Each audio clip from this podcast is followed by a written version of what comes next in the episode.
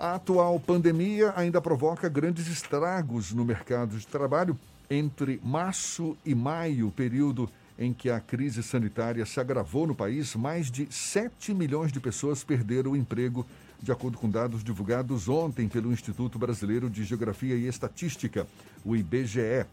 A taxa de desocupação no Brasil ficou em 12,9% no trimestre encerrado em maio. É sobre esse assunto que a gente conversa agora com o deputado federal e líder do PSB na Câmara, Alessandro Molon. Seja bem-vindo. Bom dia, deputado. Bom dia, bom dia a todos os ouvintes da Rádio à Tarde FM do programa Isso é Bahia. Deputado, já era de se esperar, não é, que o desemprego crescesse no Brasil por conta da pandemia, da crise econômica que surgiu como reflexo. E o que fazer para reverter essa situação, sabendo que as empresas, especialmente as micro e pequenas empresas, também estão em dificuldades para se manter vivas? Naturalmente que a economia no mundo inteiro está enfrentando momentos difíceis. Nós vimos também o desemprego crescer em outros países, mas era possível evitar que essa queda fosse tão grande. Para isso, o governo Bolsonaro deveria ter tomado medidas preventivas, como as que nós do PSB levamos ao ministro Paulo Guedes no começo dessa pandemia como medidas emergenciais para evitar um impacto tão grande na economia e, portanto, na vida dos brasileiros. Que medidas eram essas? Primeiro, a abertura de créditos e de linhas de crédito para micro e pequenas empresas com mais agilidade, fazendo o dinheiro chegar na ponta o modelo que o governo está construindo é um modelo que faz com que isso dependa também da concordância de instituições financeiras privadas que muitas vezes, embora tenham o crédito disponível para oferecer para micro e pequenas empresas, o medo da inadimplência acabam não emprestando dinheiro. Por isso, o governo falhou em dar mais garantias a essas linhas de crédito para que as instituições financeiras privadas tivessem menos receio de emprestar esse dinheiro já deveria ter chegado na, pronta, na ponta. E ao lado disso, a, o auxílio emergencial, que felizmente nós do Congresso conseguimos aprovar e que impediu que a queda fosse ainda maior.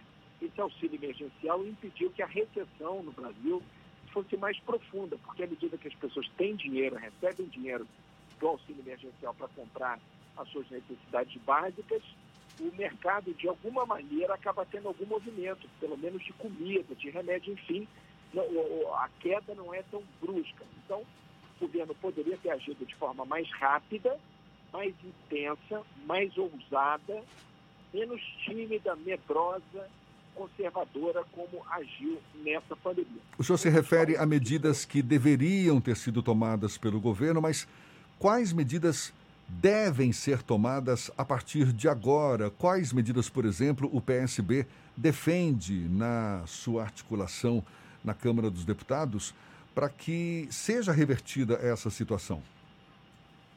Mais agilidade no pagamento do auxílio emergencial. Garantir que linha, as linhas de crédito é, cheguem às micro e pequenas empresas. Usar o Banco Nacional de Desenvolvimento Econômico e Social para iniciar um programa de investimentos em infraestrutura verde, uma transição da nossa economia para um mundo mais verde, ou seja, menos dependente de, de petróleo, de gasolina, de óleo diesel, portanto, transportes limpos, eh, moradias eh, sustentáveis com aproveitamento da água da chuva. Então, essas linhas de crédito do BNDES, esse investimento do BNDES, seja na transformação da nossa, da nossa infraestrutura econômica, seja garantindo que o, que o dinheiro chegue nas micro e pequenas empresas, pode diminuir o impacto dessa recessão e ajudar a nossa recuperação a ser mais rápida. Então, essas medidas já deveriam estar acontecendo. Ontem, por exemplo, nós aprovamos mais um programa na Câmara dos Deputados de apoio a pequenas e médias empresas. Qual o problema desse programa? A falta de garantia para os empréstimos. Nós não conseguimos, foi uma proposta do PSB, não foi aprovada, infelizmente, o governo não apoiou, que se usasse o Fundo de Amparo às Micro e Pequenas Empresas do SEBRAE como garantidor dos empréstimos que as micro e pequenas empresas vão pegar nos bancos. Isso não foi aprovado. Então, os bancos, os bancos privados, eles olham o pedido de crédito das micro e pequenas empresas E como eles vão arcar com 15% do valor total do crédito, eles ficam com medo de não receber o pagamento de volta e aí não emprestam.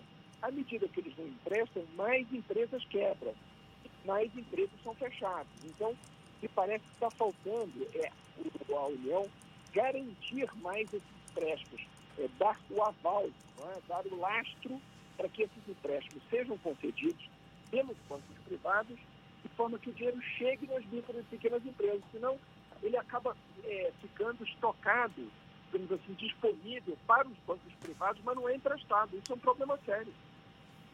Molon, essa questão do auxílio emergencial levantou mais uma vez o debate sobre um projeto de renda mínima, que é uma bandeira do ex-senador Eduardo Suplicy durante décadas. Você acha que esse debate tem algum tipo de maturação para ser discutido na Câmara dos Deputados atualmente? Eu acho que sim. Eu acho que esse momento que o Brasil está vivendo, aliás, que o mundo está vivendo, está permitindo a gente rediscutir um monte de coisas, né? quer dizer, uma série de posições que eram é, impossíveis de serem discutidas, agora se tornaram menos difíceis, digamos assim. Não são fáceis, mas são menos difíceis. E a renda básica, ela é um exemplo disso. Né? De fato, o senador Eduardo Suplicy, durante décadas, clamou do deserto por essa proposta. Vários países começam a avançar nessa direção. Essa medida, como o atual momento está provando, ela é uma medida que tem um impacto econômico positivo, né, porque as pessoas com menos recursos acabam recebendo esses recursos e usando esses recursos para garantir o seu sustento. Portanto, elas compram com esse dinheiro, elas gastam esse dinheiro, esse dinheiro volta para o mercado e ele aquece o mercado, ele transforma pão na padaria, portanto, em emprego na padaria, na compra de mais um forno para a padaria, portanto, na indústria que fabrica forno, e mais emprego nessa indústria, ou seja, tem uma capacidade de aquecimento da economia e, ao mesmo tempo, de distribuição de renda. Eu acho que esse debate está maduro para avançar no Brasil. É preciso agora mostrar como ele é fiscalmente sustentável, quer dizer, como é que ele pode ser pago, de fato, como há dinheiro para isso.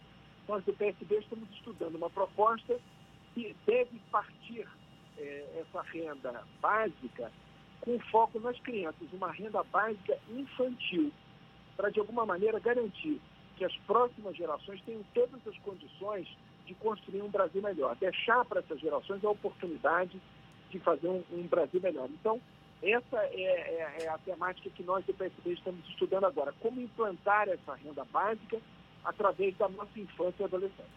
Deputado, o senhor faz parte, foi até ano passado era líder da oposição e faz parte de um núcleo de parlamentares muito influente de oposição ao presidente da República, Jair Bolsonaro. Em um dado momento, houve uma força maior no debate sobre o processo de impedimento de Bolsonaro. Hoje houve um certo arrefecimento a Câmara dos Deputados desistiu de debater qualquer tipo de sanção ou até mesmo de um processo de impeachment contra o presidente? Na verdade, uma parte da Câmara continua preocupada com os rumos do Brasil sob a presidência de Bolsonaro. Bolsonaro, para nós, na nossa opinião, já deu demonstrações várias de que não tem compromisso com a democracia brasileira já se mostrou um presidente inepto para enfrentar essa pandemia, que lamentavelmente, o que tudo indica, vai chegar hoje ao número de 60 mil mortos no Brasil. O Brasil avança rapidamente essa escalada de mortos pela pandemia. O governo federal não apresentou nenhum planejamento para enfrentar isso, ao contrário, o presidente da República sabotou tempo inteiro distanciamento é, social que é recomendado pelas autoridades médicas, insistiu num remédio sobre o qual não há nenhuma comprovação científica, demitiu dois ministros da saúde, botou agora um general de ministro da saúde que nem médico é. Ou seja, é um desastre para o Brasil. Nós continuamos defendendo o afastamento de Bolsonaro. No entanto, o presidente da República, com a velha política da distribuição de cargos, conquistou o apoio de partidos do centro e tornou mais difícil o avanço do processo de impeachment. A situação dele continua complicada na justiça. as investigações contra os seus familiares, por envolvimento com crimes de milícia, por envolvimento em lavagem de dinheiro e outros crimes graves de corrupção, inclusive com cheques depositados na conta da primeira-dama, pelo Fabrício Queiroz, esse que está preso, é, o presidente tenha agora como foco de sua maior preocupação o judiciário, seja através do STF, seja através do Ministério Público do Rio de Janeiro, que investiga seu filho Flávio, seja através do Tribunal Superior Eleitoral, que ontem decidiu voltar à produção de provas em inquéritos eh, que tramitam lá contra a eleição de Bolsonaro. Portanto, a situação do presidente está longe de ser confortável, ainda que no Congresso a situação dele tenha se tornado menos arriscada pela conquista de apoio de partidos do centro em troca de cargos, algo que ele condenou durante a campanha inteira eleitoral passada. Deputado Alessandro Molon, deputado federal e líder do PSB na Câmara dos Deputados, muito obrigado pela sua disponibilidade e um bom dia para o senhor. Eu que agradeço, quero cumprimentá-lo, Jefferson, Fernando, muito obrigado pela oportunidade. Deixar um abraço grande para a turma da Bahia. Eu tive o prazer de estar aí esse ano na lavagem do Bonfim. Foi uma experiência inesquecível para mim, ainda mais forte nesse momento de distanciamento. Então, deixo um abraço apertado para todas as baianas e todos os baianos. Muito obrigado.